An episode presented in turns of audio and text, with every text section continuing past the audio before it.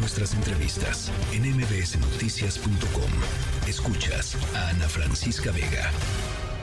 Y por esa guerra que hay ahí, presidente, ¿cuánta gente ya ha sido desplazada? ¿Qué, qué reporte le han dado a usted? Muy pocos, muy pocos. Este, y estamos nosotros pendientes y ya se ha tranquilizado bastante la situación, bastante, y tenemos presencia. ¿Cómo cuánta gente se ha ido o se ha tenido que ir? No, no tengo el dato, pero no es eh, significativo. Pues igual que Chihuahua, ya ve que todos los que han sacado de la Tarahumara también. Sí, pero no. También por la delincuencia. No es, no es este, así.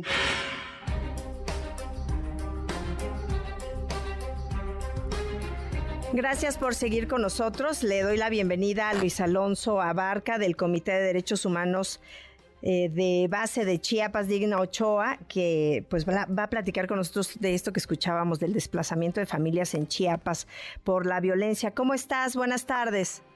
Buenas tardes, Itlali. Muchas gracias por el espacio. Un saludo a tu auditorio. Gracias. Al contrario, ¿por qué no nos platicas eh, cómo está la situación actualmente? Y bueno, ya eh, escuchábamos la respuesta del presidente Andrés Manuel López Obrador. ¿Qué opinas? Bueno, la situación actual sigue siendo de extrema gravedad. No que no coincidimos con la tendencia del gobierno federal, de, de, directamente el presidente Andrés Manuel López Obrador, de señalar que que, que no es de importancia el, el tema del desplazamiento de población.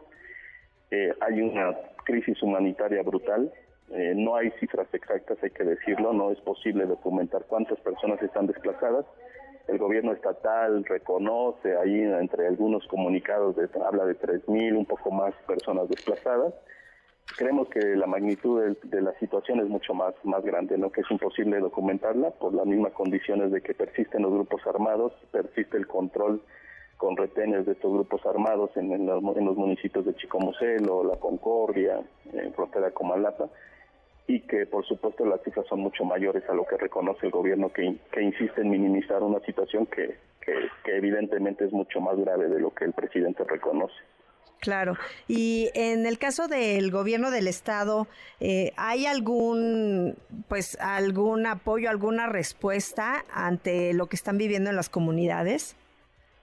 Bueno, precisar que el gobernador, igual el presidente, insisten en su, ¿no? en su narrativa de que todo está tranquilo, que no pasa nada, que se está atendiendo a la población desplazada por medio de protección civil y pero que y que bueno generaron anunciaron un plan de retorno que nos parece una, una locura porque no hay condiciones de retorno la misma los mismos testimonios de la población lo dicen no mientras continúen operando los cárteles de la delincuencia organizada con total impunidad mientras el gobierno continúa usando al ejército para presionar a la población y amenazando a la población, no hay condiciones. ¿no? El día de hoy precisamente presentamos una queja en la Comisión Nacional de Derechos Humanos para obligar a la Comisión Nacional de Derechos Humanos a realizar su trabajo, de que solicite información precisamente a la Presidencia de la República, al Gobierno del Estado, de sus acciones, ¿no?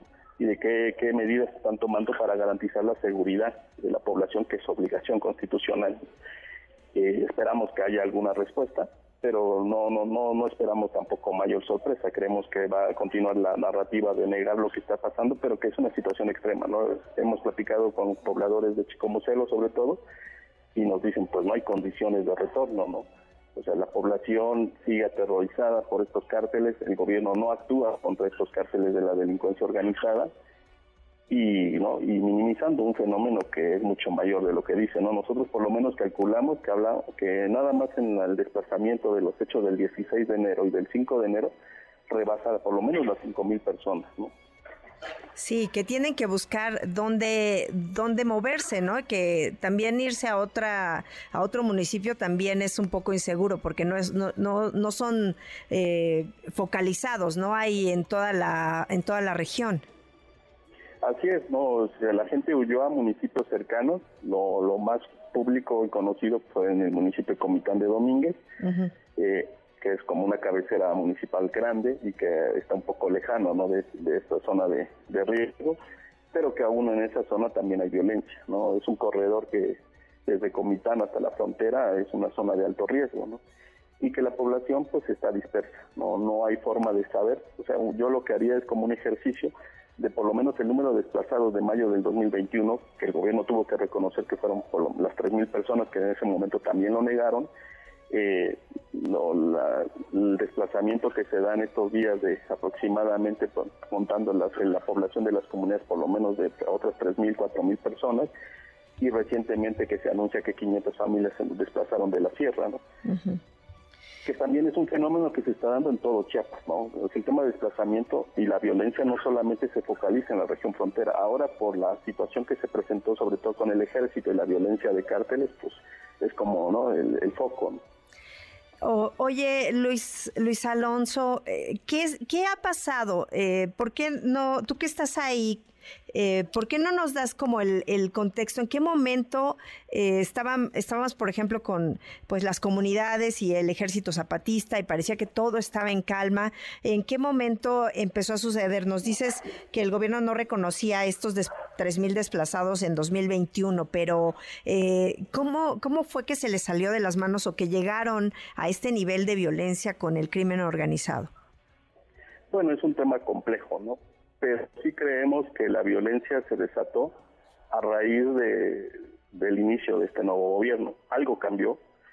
Eh, anteriormente, por supuesto que hay presencia de delincuencia organizada en Chiapas, pero digamos que había como nada más un cártel que tenía presencia y que a partir de este gobierno, que creemos que es una, una decisión también de pactos que hay en este gobierno, pues se permite la, la entrada de otro cártel de la delincuencia organizada y que avanza y que desde entonces, por lo menos desde 2021, ubicamos que sí, efectivamente el ejército iba en apoyo como avanzada de este nuevo cártel que inició una guerra de disputa del territorio al cártel de Sinaloa, Y que a partir de ahí se sale de control, ¿no? Que hablamos de un fenómeno nuevo de desplazamiento diferente a como se vivió en las en el 94 hasta el 97, 98, que claramente era una estrategia contra insurgentes dirigida, ¿no? A minar la base social de pues del no del Ejército Zapatista de Liberación Nacional se crean grupos paramilitares que por supuesto hay continuidad porque tampoco se han desarticulado estos grupos paramilitares que a la larga se convierten en la base social también de, estos cárteles. ¿no? Sí. Y que eso sería impensable sin la complicidad y, la acción del gobierno, ¿no? del Estado mexicano, ¿no? en su conjunto. ¿no?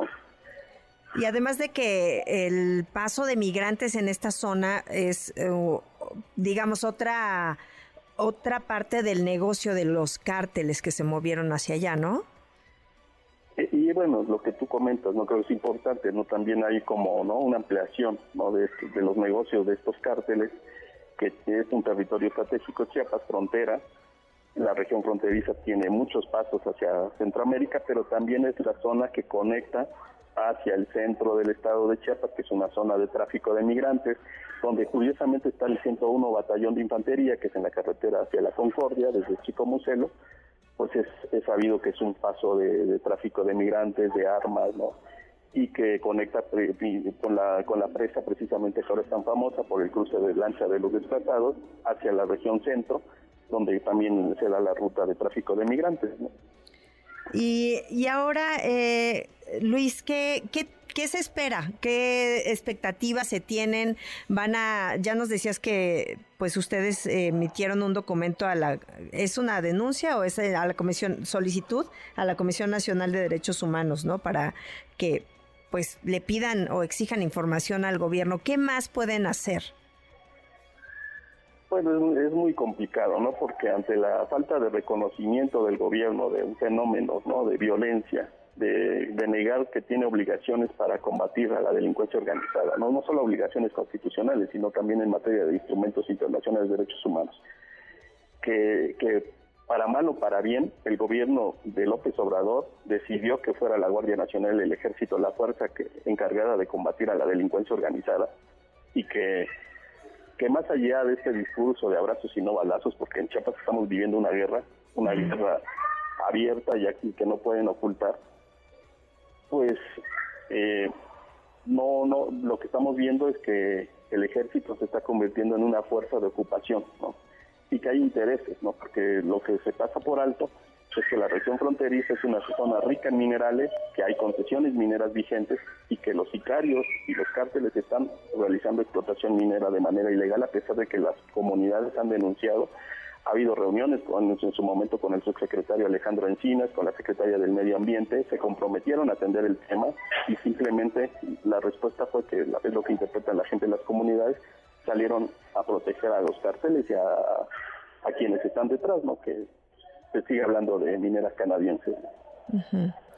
Bueno, pues es complicada la situación y vamos a estar muy pendientes. Por lo pronto yo te aprecio muchísimo que hayas estado con nosotros esta tarde para hablar de pues de esta situación de terror que viven. Al contrario, muchas gracias y bueno, nada más terminar que pues que se siga ¿no? la atención nacional sobre lo que pasa en Chiapas. Hay miles de personas en riesgo. Los defensores que estamos haciendo la denuncia estamos en riesgo y pedir que, ¿no? que continúe la atención sobre lo que pasa en Chiapas. Bueno, pues nosotros ahí vamos a estar. Muchas gracias. Muchas gracias, buenas tardes. Hasta luego, es Luis Alonso Abarca del Comité de Derechos Humanos de base de Chiapas Digna Ochoa, que estuvo con nosotros y nosotros aquí seguimos. Noticias.